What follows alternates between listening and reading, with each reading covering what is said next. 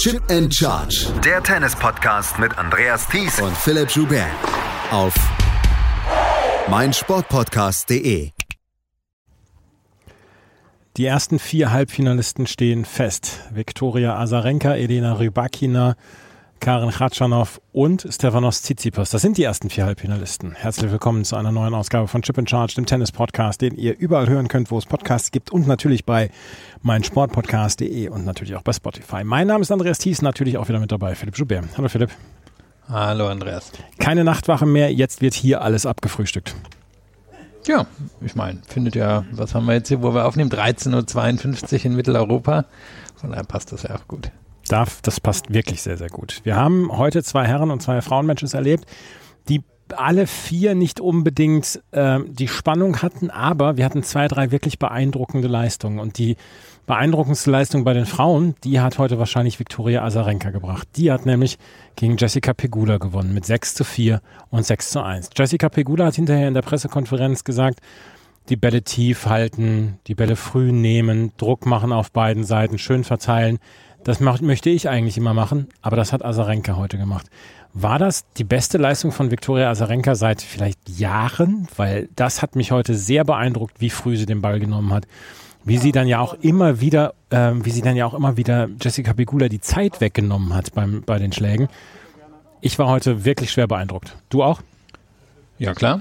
Ähm, wenn wir uns mal überlegen, sie stand natürlich im US Open Finale während der Pandemie damals, also 2020. Oh, das habe ich schon wieder das vergessen. War, ja, es war ja damals auch zwei, drei beeindruckende Wochen. Sie hatte ja davor dieses Turnier in, naja, Winston-Salem alias New York gewonnen. Das, das war schon beeindruckend und da hat sie auch richtig gute Leistung gebracht. Danach aber auch viele Verletzungen gehabt. Und bei ihr scheint zumindest ein Fall zu sein von, wenn verletzungsfrei, dann wahrscheinlich Top 20 Spielerin, wenn nicht verletzungsfrei, dann kann sie halt auch ziemlich klar und schnell gegen viele Spielerinnen verlieren. Aber hier war sie jetzt das ganze Turnier okay in Form, hat sie eigentlich immer besser reingespielt, hat ja auch wirklich in den letzten beiden Runden richtig kämpfen müssen. Und hier dann eine sehr gute Leistung gebracht. Also wenn wir so ein bisschen aufs Match schauen, am Ende hat sie in sieben von acht Aufschlagspielen von Pegula Chancen zum Breaken gehabt. Und das zeigt natürlich so ein bisschen die Azarenka von früher, die in der Lage ist, einen Match ja von Return zu beherrschen und den Druck hochzuhalten. Und das war ja am Ende hier auch der große Unterschied. Der Druck, den sie hochgehalten hat, weswegen Pegula eigentlich wahrscheinlich dahin gezwungen worden wäre, es über die Offensive zu probieren. Aber das ist nicht ihr natürliches Spiel, auch wenn sie jetzt Schwiontek in diesem Jahr so besiegt hat, will Pegula natürlich eher, eher aus einer soliden Konterposition kommen. Und der Weg wurde ihr aber verbaut von Azarenka. Und Azarenka war halt diejenige, die dann in der Lage war, diese Ballwechsel abzuschließen weil sie auf der Vorhand stabil war. Da ist Pegula immer wieder reingegangen. Das ist der schwächere Schlag von Azarenka, der, der wackeln kann, aber die blieb stabil und dann hat Azarenka eben ihre, ihre Punkte gemacht. Und wenn wir hier auch wieder klassischerweise auf die Punktverteilung gucken, eigentlich war es bei den kurzen und bei den langen ziemlich gleich auf. Kein großer Unterschied zwischen den beiden. Aber der Unterschied, der kam dann in diesen mittellangen Bällen. Und da war Azarenka einfach in der Lage, sich ihre Punkte zu konstruieren. Da hat sie ihre Winner geschlagen, da hat sie Fehler erzwungen von Pegula. Und das hat Pegula nicht hinbekommen. Die hatte gerade mal sechs Winner ähm, in, dem, in dem Segment gehabt, während Azarenka ähm, 17 Winner plus Forced Errors, was de facto ja dasselbe ist, gehabt hat. Und das waren, waren die Punkteunterschiede am Ende, weil enger erster Satz, zweites dann zum Ende hinweggelaufen, aber es war lange Zeit ein enges Match. Und Azarenka hat halt mehr Möglichkeiten zur Offensive gehabt als Pegula. Du hast es gerade gesagt, dass die Vorhand immer wieder angespielt worden ist von Pegula. Aber im zweiten Satz hat sie so ein bisschen den Kopf dann auch verloren und hat es dann über die Rückhand versucht. Und dann in der Rückhand war dann ähm, Viktoria Azarenka nicht angreifbar. Und ähm, es ist für mich ist es die diese Geschichte, dass sie dass sie Pegula die Zeit weggenommen hat, dass Pegula immer wieder unter Druck war, weil sie nicht ihr Spiel aufsetzen konnte, weil sie schon von Anfang an unter Druck stand von Viktoria Azarenka, auch durch diese guten Returns, die sie sofort gespielt hat und wo sie den Ball wirklich immer sehr sehr gut ins Spiel gebracht hat. Das hat mir das hat mir sehr beeindruckt. Das ist das erste Mal seit zehn Jahren, dass sie wieder im Halbfinale bei den Australian Open steht. Damals 2013 hat sie das Turnier gewonnen und das ähm, war damals ein eine wirklich, äh, ja, die beste Viktoria Azarenka. Wir können jetzt sagen, auf ihre alten Tage hat sie nochmal halbwegs diese Form erreicht. Sie scheint fit zu sein, sie scheint gut drauf zu sein, also dass sie, dass sie körperlich fit ist, dass sie, dass sie keine anderen, anderen Dinge außerhalb des Platzes hat. Wir haben ja vor Jahren dann diesen ähm, Sorgerechtsstreit um ihren Sohn gehabt, wo sie dann auch überhaupt nicht auf dem Platz war, beziehungsweise sie ähm, nicht mit dem Kopf da war. Aber das scheint alles jetzt da zu sein. Und dann kommt, hat sie sich hier in diese Form gespielt und dann so, das war bis jetzt das Highlight von ihrer, von ihrer Form heute. Ja, Na, und vor allem hat sie das Match ja dann auch nicht mehr weggegeben. Also dieser erste Satz 6-4, der hat ziemlich lange gedauert, da waren einige richtig enge Spiele dabei. Da hätte man sich jetzt auch vorstellen können, dass so ein bisschen die, die Anspannung bei ihr nachlässt und dass Pegula in das Match zurückkommt. Aber der zweite Satz war klar. Und der war vor allem dann auch klar bei den Sachen, die Azarenka in der Hand hat. Also gute Aufschläge, da, da kamen sie. Die Returns wurden immer besser. Und das heißt, da, da konnte sie es dann auch an sich ziehen, eben in diesen kürzeren Punkten Punkten. Und damit, glaube ich, hat sie dann Pegula auch so ein bisschen, ja, den, den Zahn gezogen. Weil Pegula im ersten Satz konnte, konnte da mithalten. Die wurde dann eben ausmanövriert, die, die hat nicht die Power gegensetzen können in den längeren Ballwechseln, aber konnte sich in dem Match halten, einfach dadurch, dass sie relativ gut aufgeschlagen hat, selber gut retourniert hat, den Druck da auf Azarenka einigermaßen hochhalten konnte, aber im zweiten ist das komplett weggeknickt. Da hat sie quasi gar keine Chancen mehr gehabt bei, bei kurzen Ballwechseln. Und da hat Azarenka dann wahrscheinlich eben auch von ihrer Erfahrung natürlich profitieren können, zu wissen, okay, jetzt, jetzt muss ich schauen, dass ich da den Druck hochhalte, weil Pegula das jetzt wahrscheinlich merken wird, dass sie eine gute Leistung gebracht hat im ersten Satz und trotzdem die zweitbeste Spielerin war. Und jetzt, jetzt, jetzt ziehe ich wirklich die Daumenschrauben an und dann ist Pegula auch überraschenderweise für mich ziemlich schnell weggeknickt. Jessica Pegula hat zum fünften Mal das Viertelfinale erreicht. Zum fünften Mal bei einem Grand Slam. Zum fünften Mal ist im Viertelfinale Schluss gewesen. Dreimal hintereinander hat sie das, jetzt das Viertelfinale eines Grand Slams erreicht. Dreimal hintereinander ist sie ausgeschieden. Was fehlt deiner Meinung nach Jessica Pegula noch, um diesen nächsten Schritt zu machen? Weil sie ist die Nummer drei der Weltrangliste und eigentlich müsste man das inzwischen von ihr erwarten, dass sie diesen weiteren Schritt macht. Ich war davon ausgegangen, dass sie diesen Schritt machen kann dieses Jahr. Ja, ich habe auch gedacht, dass sie gegen Azarenka gewinnt. Ähm, wenn man jetzt ein bisschen auf die Matches schaut, klar, sie hat da ein paar richtig gute Spielerinnen dabei gehabt. Ich meine, zweimal Barty, zweimal Schwiontek, jetzt Azarenka. Azarenka fällt da natürlich ein bisschen ab, aber ist auch eine, die schon Grand Slams gewonnen hat. Und alle drei haben am Ende auch etwas mehr Möglichkeiten als eine Pegula. Also die, die haben mindestens einen komplett dominanten Schlag, alle drei Spielerinnen, die hier gegen Pegula gewonnen haben. Alle drei können aber eben auch verschiedene Mittel rausholen. Und Pegula hatte man das Gefühl, die konnte sich jetzt hier in diesem Turnier komplett auf die Defensive verlassen, aber die Offensive, die wir jetzt gesehen hatten gegen Schwiontek in der Vorbereitung, die war dann nicht mehr in derselben Form da. Und sie konnte jetzt in diesem Match nicht beides abrufen. Sie konnte jetzt nicht komplett stabil in der Defensive stehen und zum Beispiel einen sehr guten Aufschlagstag haben oder einen richtig guten Tag von der Grundlinie. Beides scheint im Moment nicht zu gehen. Und deswegen scheitert sie halt im Moment an denjenigen, die das können. Viktoria Azarenka steht im Halbfinale. Dort trifft sie jetzt auf Elena Rybakina, die Wimbledon-Siegerin, die die Möglichkeit hat, zum zweiten Mal innerhalb eines Jahres einen Grand Slam zu gewinnen. Die Chance hat sie auf jeden Fall. Rybakina hat heute in einem sehr, sehr, ich möchte es sagen, unrhythmischen Match gegen Jelena Ostapenko gewonnen mit 6 zu 2 und 6 zu 4. Ostapenko weit, weit entfernt von ihrer Form, die sie hier ins Viertelfinale gebracht hat. Elena Rybakina hat mit ihrem Aufschlag mal wieder dominiert und dann auch mit diesem Plus-1-Schlag, dieser Vorhand danach und hat am Ende hier sehr verdient gewonnen.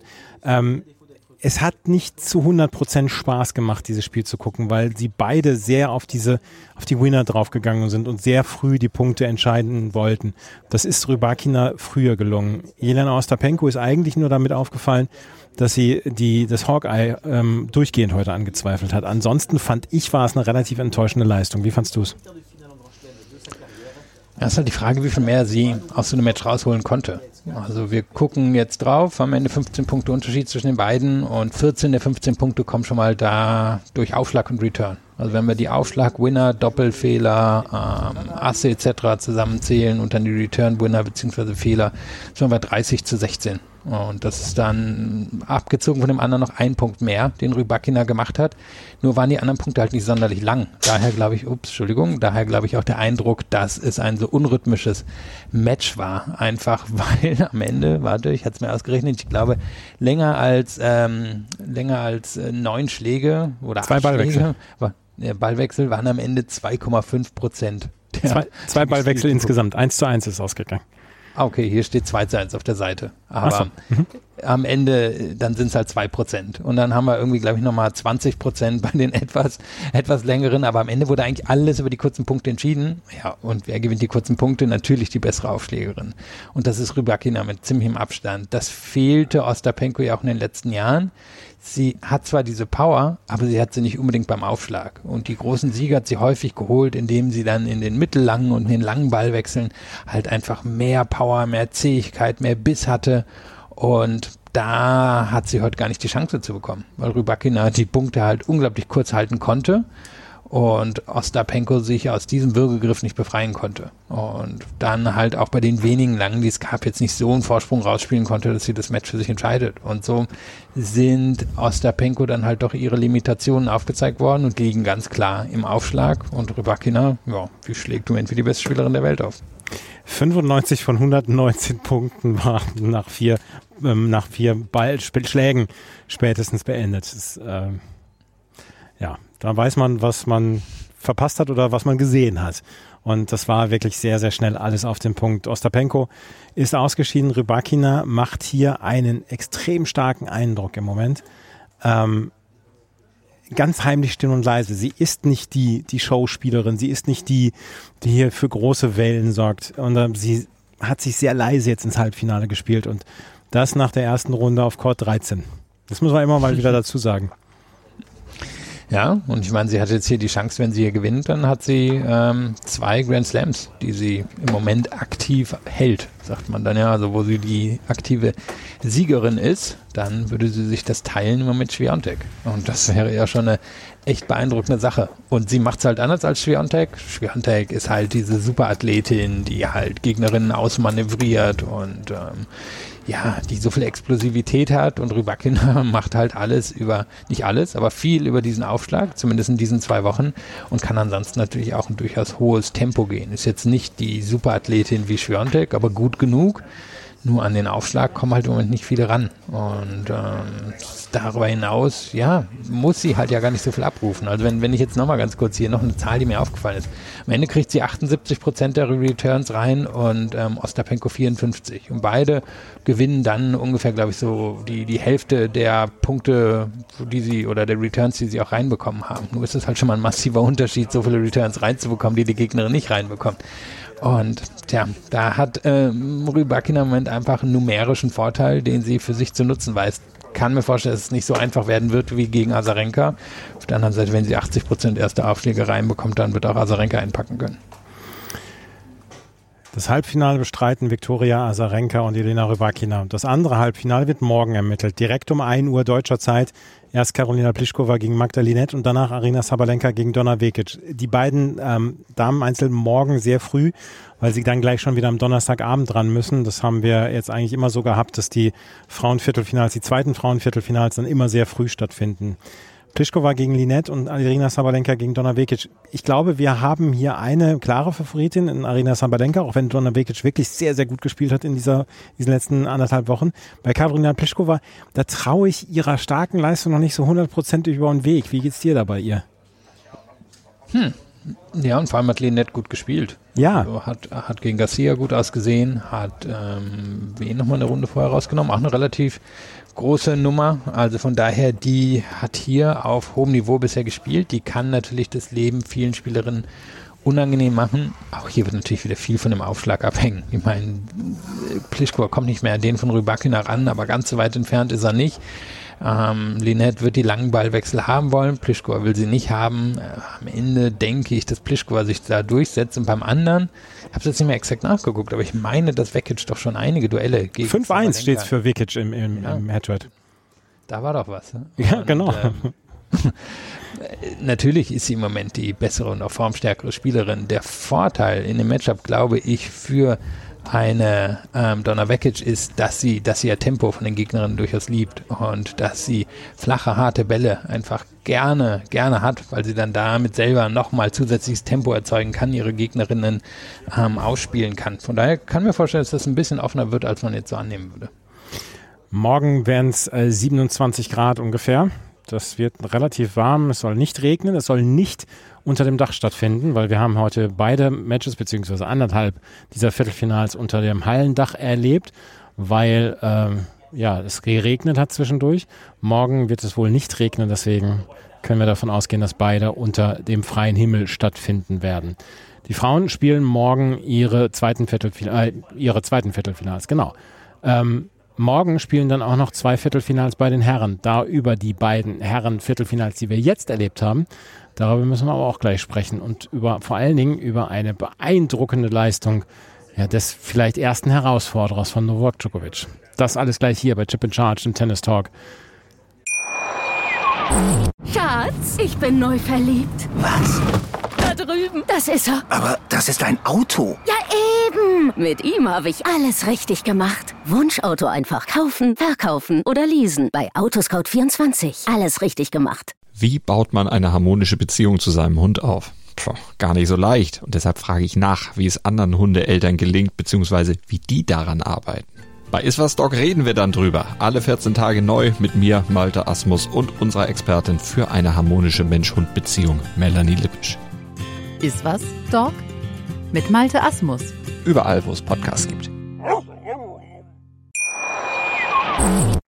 Gestern hat Novak Djokovic ganz klar gesagt, Leute, bis hierher und nicht weiter. Ich fühle mich wohl wieder mit meinem Oberschenkel, ich kann wieder gut spielen und Alex de Minaur nehme ich mir jetzt mal Maß und äh, werde ihn mal wieder nach Hause befördern. Er wurde hinterher von Jim Courier gefragt, ich frage dich nicht jetzt, wie du ihn so besiegt hast, sondern warum du ihn so besiegt hast. Und dann hat er gesagt, ich glaube, weil es mir Spaß machte, weil es sein musste. Das war gestern eine Ansage von Novak Djokovic. Eine ähnliche Ansage hat heute Stefanos Tsitsipas gebracht gegen Jerzy Helecka, der ihm alles entgegengeworfen hat, was er hatte, was er konnte. Und das war eine ganze Menge. Aber Stefanos Tsitsipas war ähnlich souverän und ähnlich beeindruckend wie gestern Novak Djokovic. 6 zu 3, 7 zu 6, 6 zu 4. Stefanos Tsitsipas ist in glänzender Form, Philipp. Ja, auf jeden Fall. Und eben ja vor dem Turnier schon gut gespielt. Co-Favorit wahrscheinlich in der oberen Hälfte gewesen oder einer von zwei, drei Favoriten. Hat es bisher bestätigt, im Gegensatz zu Nadal und Medvedev. Und war, ja, heute wieder richtig gut drauf. Also am Ende ist es ein durchaus enges Match. Wenn man auch so ein bisschen auf Statistiken schaut, fast so Zwillingsstatistiken, ganz viel ist sich ganz ähnlich, ähnliche Aufschlagsquote, ähnlich viele hinter dem ersten gewonnen. Aber es gibt halt ein paar Unterschiede. Und ein großer Unterschied ist erstaunlicherweise, wie viel mehr Punkte Tsitsipas hinterm zweiten Aufschlag gewonnen hat, im Gegensatz zu Lehechka. Mhm. Und das haben wir dann ja auch im dritten Satz mal in den entscheidenden Momenten gesehen. Mhm. Da hat Lehechka nochmal einen 0,40 gehabt. Das müsste bei 3,3, glaube ich, gewesen mhm. sein. Genau. Und Tsitsipas muss zweimal beim zweiten Aufschlag. Letzka einen setzt er, meine ich, ins Aus, einen setzt er ähm, Tsitsipas perfekt vor die Füße. Den braucht er nur noch verwandeln und dann kommt ein Ass hinterher. Und hinter jedem dieser Punkte hat dann Tsitsipas auch wirklich eine, eine Brüllshow da auf dem Court hingelegt. Und der hat natürlich auch schon gemerkt, das ist eng. Ähm, der Hetschka ist fast an ihn rangekommen, hat ihn von der Grundlinie durchaus beschäftigt, hat richtig gut eben mit dem ersten gearbeitet. Aber am Ende konnte man sich eigentlich immer sicher sein, dass Tsitsipas die entscheidenden Punkte gewinnen würde. Entweder unter ein bisschen Mithilfe von Letschka oder aber, weil er dann dieses explosive Tennis zeigen konnte, was wir jetzt von ihm in den letzten Wochen gesehen haben. Dieser zweite Aufschlag, den möchte ich dann nochmal gerade ähm, einmal besprechen, weil wir haben über das Match gegen Yannick Sinner gesprochen, über vier von 26 Breakbällen, die Yannick Sinner verwandeln konnte. Und da hat Stefanos Tsitsipas mit dem zweiten Aufschlag immer entweder mit Slice oder mit Kick nach außen serviert. Und sowohl Yannick Sinner als auch Jerzy Lehetzka heute, die wurden damit vor große, große Probleme gestellt. Und das war einer der Faktoren meiner Meinung nach, warum Stefanos Tsitsipas dabei 0,40 das dann noch abwehren konnte. Dazu kommt eine Statistik, die ich gesehen habe jetzt während dieser Australian Open, wurde auch eingeblendet während des Matches. Der erste Schlag nach dem Aufschlag ist bei Stefanos Tsitsipas zu 88 Prozent die Vorhand. Damit kann er sofort Druck ausüben. Er hat ja schon einen sehr guten Aufschlag, aber er kann sich dann so stellen, dass er sofort die Vorhand nimmt und sofort in die Offensive kommt. Der Durchschnitt war irgendwas bei 66 oder 67 Prozent von allen Spielern, die die Vorhand dann als erstes nehmen. 88 Prozent. Stefanos Tsitsipas steht fast immer richtig, wenn er ähm, in seinem Aufschlagspiel ist und wenn er den Aufschlag äh, bringen kann. Und ähm, diese Waffe ist einfach da im Moment bei Tsitsipas Und die ist sehr schwer zu überwinden. Ja, man muss jetzt mal kontrastieren mit dem, wie es für Lehečka gelaufen ist. Viele der zweiten Aufschläge waren jetzt nicht reingeworfen, aber wirklich mhm. nicht viel Tempo. Tsitsipas konnte die Rückhand umlaufen, hat direkt mit der Vorhand Druck gemacht. Und er will natürlich einfach ja, wenn er, wenn er könnte, würde er wahrscheinlich ganze Matches zu 95 Prozent oder so über die mhm. Vorhand bestreiten, weil die einfach viel besser ist, weil die explosiver ist, weil die tiefer geht, ähm, weil er da jetzt ähm, eben keine, das Problem ja, wir hatten das glaube ich schon mal in einer der vorigen Folgen angesprochen mit Tsitsipas, Slice ist nicht gut genug, aber mhm. so richtig auf den Topspin verlassen kann er sich auch nicht, die Linie lang ist er jetzt auch nicht so gut wie, weiß ich, Wawrinka oder auch Federer, von daher, da ist kein, kein Teil seiner Rückhand ist eigentlich überragend. Und auf der Vorhand ist eigentlich alles überragend. Aber sie sieht fabelhaft aus. ja. Und er, er kann damit ja wirklich auch jeden, jeden Teil des Chords treffen. Und ja. äh, man kann Topspin gehen, er kann flach machen, kann die Linie entlang gehen, kann Cross gehen. Also da, da wollen ihn die Gegner raushaben aus, aus dieser Kombination. Nun muss man das halt erstmal hinbekommen. Ja. Und so, so gut sind die Jungen, auf die er jetzt hier getroffen sind, auch noch nicht, dass ihnen das dauerhaft gelingt, wie es zum Beispiel dem Djokovic gelingt. Ja, ich wollte gerade sagen, mir fällt einer ein, dem das, glaube ich, gelingen könnte, sollte es zu diesem Match kommen.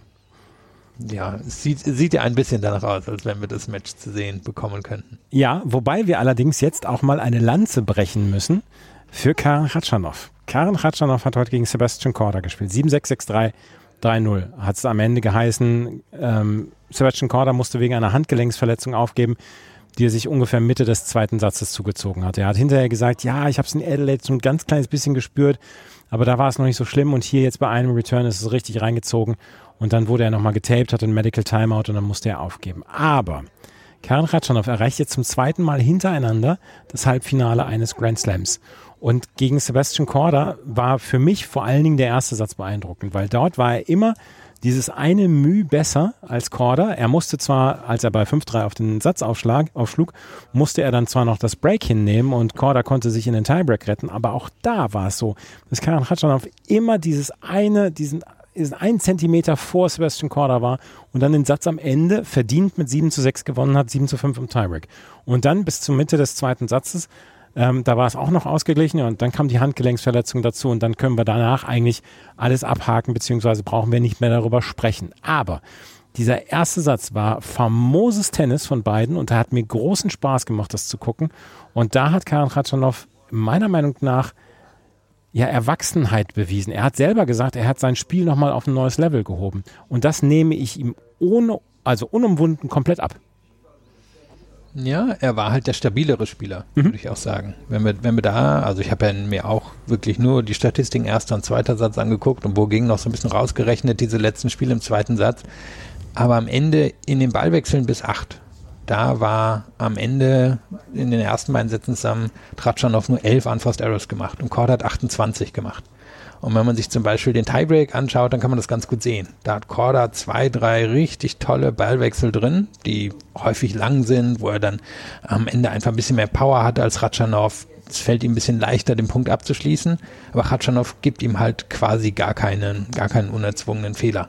Und Korda hat zwei, drei von denen drin, wo der Punkt halt schnell weggeht. Ähm, oder wo, wo er ja irgendwie zwei, drei Mal am Ball dran ist und zack, fliegt halt eine Vorhand ins Aus oder die Rückhand landet doch im Netz. Und das macht natürlich den Unterschied. Also ich meine, Ratschanow ist da sowieso erfahrener, paar Jahre älter, spielt schon länger auf diesem Niveau und hat auf der Rückhand eine super stabile Technik, ist sein bester Schlag und ist auch Corders Lieblingsschlag. Von daher, da geht Corder jetzt nicht, nicht unbedingt in eine schwächere Rückhand auf der anderen Seite rein. Und er hat dann, glaube ich, das Gefühl gehabt, er, er müsste jetzt hier irgendwie für sich erzwingen, diese Punkte. Und das ist ihm dann eben nicht gelungen. Und da wusste Ratschanow wahrscheinlich schon vorher, ich bin stabiler. Wenn ich das durchhalte für genug Sätze, dann werde ich das hier am Ende gewinnen. Und das war dann ja auch der Fall. Karin Ratschanow haben wir aber trotzdem in den letzten Jahren so ein bisschen übersehen. Er war vor sechs, sieben Jahren, galt er so ein bisschen als einer von dieser neuen jungen Generation, die ähm, Grand Slams auch gewinnen können etc. Und dann hat er oder stagnierte er in seiner Entwicklung. Und jetzt habe ich das Gefühl, seit einem halben Jahr ist er wieder ist er wieder auf Augenhöhe mit allen Spielern oder beziehungsweise mit den meisten Spielern.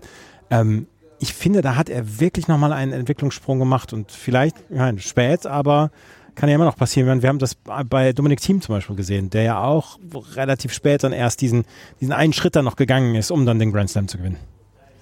Naja, ich glaube, es liegt auch so ein bisschen dran. Ich habe mal kurz, wenn du geredet hast, ähm, sein hier auf Wikipedia seine Career Statistics Ja. aufgemacht und er hat damals das Paris Masters gewonnen, 2018 im Winter und hat seitdem bei Masters-Turnieren noch einmal ein Viertelfinale und einmal ein Halbfinale erreicht. Und das war in der Saison danach und seitdem in, weiß ich, x Versuchen nie mal über ein Achtelfinale rausgekommen bei einem, bei einem Masters-Turnier. Und das ist ja einfach, wo unsere Wahrnehmung auch von geprägt wird. Davon gibt's neun übers Jahr.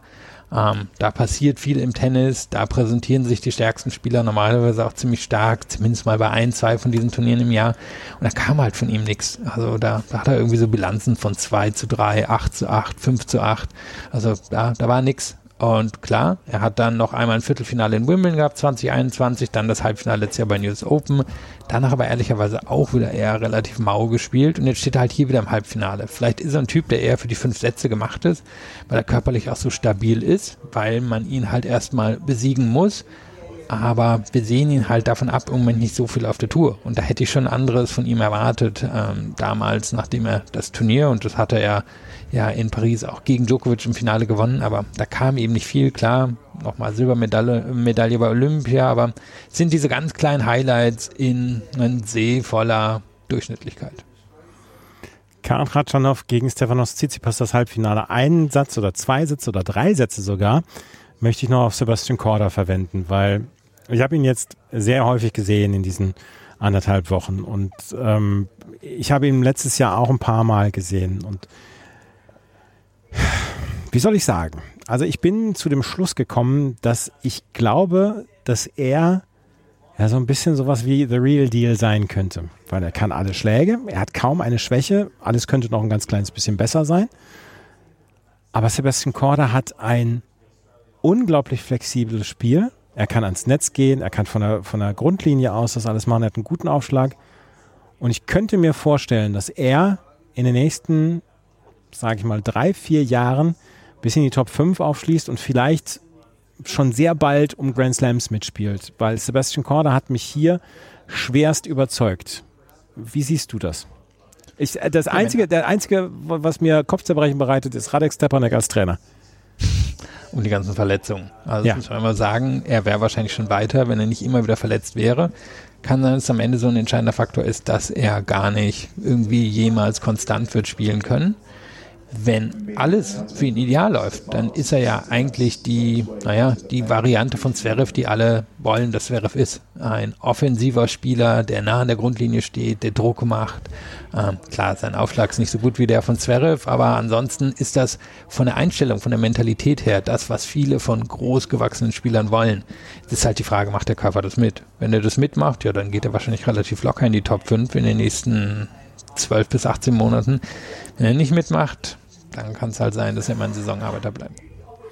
Können wir gerade noch einmal ein Wort darüber verlieren, wie Novak Djokovic gestern Alex de Minaur hergespielt hat? Ja, ich glaube, der mag ihn auch nicht sonderlich. Also war er, war nicht äh, Alex de Minaur jemand, der sich im letzten Jahr doch relativ klar positioniert hat zur ganzen Abschiebethematik um Novak Djokovic rum. Ich hoffe, ich liege da jetzt nicht falsch, aber ich bin mir relativ sicher, dass Alex de Minaur da, da ziemlich klar sich positioniert hat und Djokovic ihm das jetzt auch eher übel genommen hat und ich glaube, sich deswegen auch persönlich darüber gefreut hat, ähm, de Minaur ein bisschen bloßzustellen hier vor dem Publikum. Er hat ihn Also bloßgestellt. bloßzustellen nicht durch irgendwas, sondern einfach durch seine gute Leistung. um er, hat, er, hat, er hat ihn bloßgestellt gestern. Alex de Minaur ähm, kann sehr viele Rallyes mitgehen, er kann sie nur nicht abschließen. Und das ist gestern so, so, so offensichtlich geworden. Und Novak Djokovic hat ihm so dermaßen die Ohren lang gezogen, dass ich hier nach Hause gegangen bin gestern ins Airbnb und hab gedacht, boah, wer soll ihn denn so schlagen? Eben, wir wissen natürlich jetzt nicht, was macht der Oberschenkel? Ja. Macht er im nächsten Match wieder auf? Ist das ein Faktor? Ähm, aber er ist natürlich hier der klare Favorit. Tsitsipas hat die Anlagen, hat die Möglichkeiten, um ihn zu schlagen. Wer sonst? Vielleicht Ben Shelton in absoluter Höchstform. Aber gut, der muss, der muss erstmal hinkommen. Ja. Ich glaube nicht, dass er schon mal gegen Djokovic gespielt hat. Schwer zu sehen, wer ihn jetzt hier wirklich schlagen soll. Andrei Rublev versucht es morgen gegen Novak Djokovic zu gewinnen. Ben Shelton gegen Tommy Paul haben wir morgen Nachmittag dann auch noch. Äh, ben Shelton auf, gegen Tommy Paul, darauf freue ich mich. Ich bin sehr gespannt, wie beide mit dem Druck dann auch umgehen, weil für beide geht es hier um eine ganze Menge. Ben Shelton spielt sein erstes Turnier außerhalb amerikanischem Boden, spielt sein erstes Grand Slam gleich im Viertelfinale. Tommy Paul hat hier die große Chance, ins Halbfinale einzuziehen, so ein bisschen die Yon Chung und Luca Pui Geschichte zu schreiben, die wir ja auch in den letzten Jahren immer gesehen haben. Oh, da bin ich sehr gespannt, ob wie da die Nerven morgen äh, blank liegen oder ob sie von einem oder ob sie einer gar nicht zeigt. Ja, und da wird es am Ende ja wahrscheinlich von abhängen. Also Shelton in ein, zwei Jahren wäre wahrscheinlich der klare Favorit gegen Tommy Paul. Hier wird die Erfahrung schon einen Faktor spielen. Und jetzt halt die Frage, kann Paul diese Erfahrung für sich nutzen oder fällt es ihm halt vor die Füße? Beide noch nie ein Halbfinale erreicht bei einem Grand Slam. Beide werden wahrscheinlich heute Nacht auch gar nicht so gut schlafen. Ob dieser Chance, die sie beide morgen haben. Morgen Abend, wie gesagt, Andrei Rublev gegen Novak Djokovic. Gucken wir auf den Tag morgen. Da können wir nämlich gerade mal drauf schauen. Ähm, wir haben morgen als erstes Kaulian Pliskova gegen Magdalena Linet. Danach Arina Sabalenka gegen Donna Vikic. Nicht vor 4.30 Uhr morgen früh. Ben Shelton gegen Tommy Paul, also deutscher Zeit 4.30 Uhr. Und dann Andrei Rublev gegen Novak Djokovic um 19.30 Uhr deutscher Zeit. Also nicht um 9 Uhr, sondern 9.30 Uhr. Und dann können wir noch mal gucken auf die Kia Arena. Da spielt nämlich morgen ab 3 Uhr deutscher Zeit Andreas Mies zusammen mit John Pierce gegen Marcel Granollers und Horacio Sobachos. Und äh, ich habe schon angekündigt, wenn sie das Halbfinale erreichen, dann werde ich ihn wieder um ein Interview bitten, weil dann behaupte ich einfach, dass ich Glück bringe. Ja, ist im Bereich des Möglichen. Ne? Also noch nicht das Gegenteil bewiesen worden. So sieht es nämlich aus.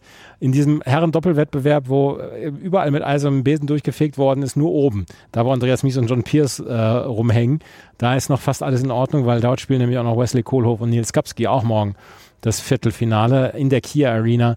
Da werden wir natürlich oder da werde ich natürlich auch einen Blick drauf werfen morgen und werde euch wieder auf Twitter und auf Instagram darüber informieren, denn das sind unsere Kanäle, mit denen wir dann nach außen gehen. Das ist heute ein etwas kürzerer Podcast gewesen. Wir haben ja auch nicht mehr so richtig viele Spiele gehabt. Vor allen Dingen haben wir keine Doppel gehabt oder äh, Matches, die zu Ende gegangen sind. Die beiden deutschen Nachwuchskräfte, Sonja Siembreyewa und Edda Seidel, haben heute das Achtelfinale erreicht. Das können wir gerade noch vermelden.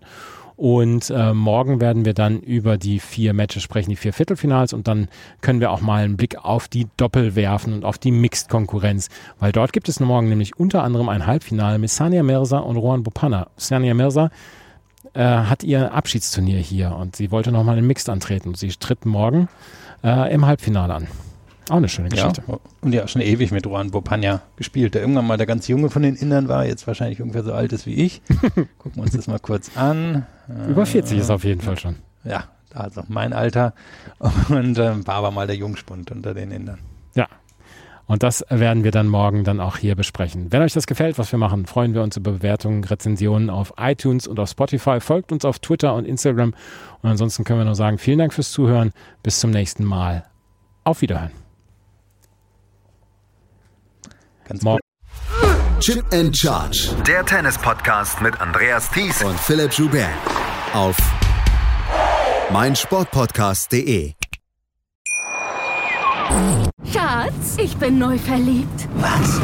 Da drüben. Das ist er. Aber das ist ein Auto. Ja, eben. Mit ihm habe ich alles richtig gemacht. Wunschauto einfach kaufen, verkaufen oder leasen. Bei Autoscout24. Alles richtig gemacht.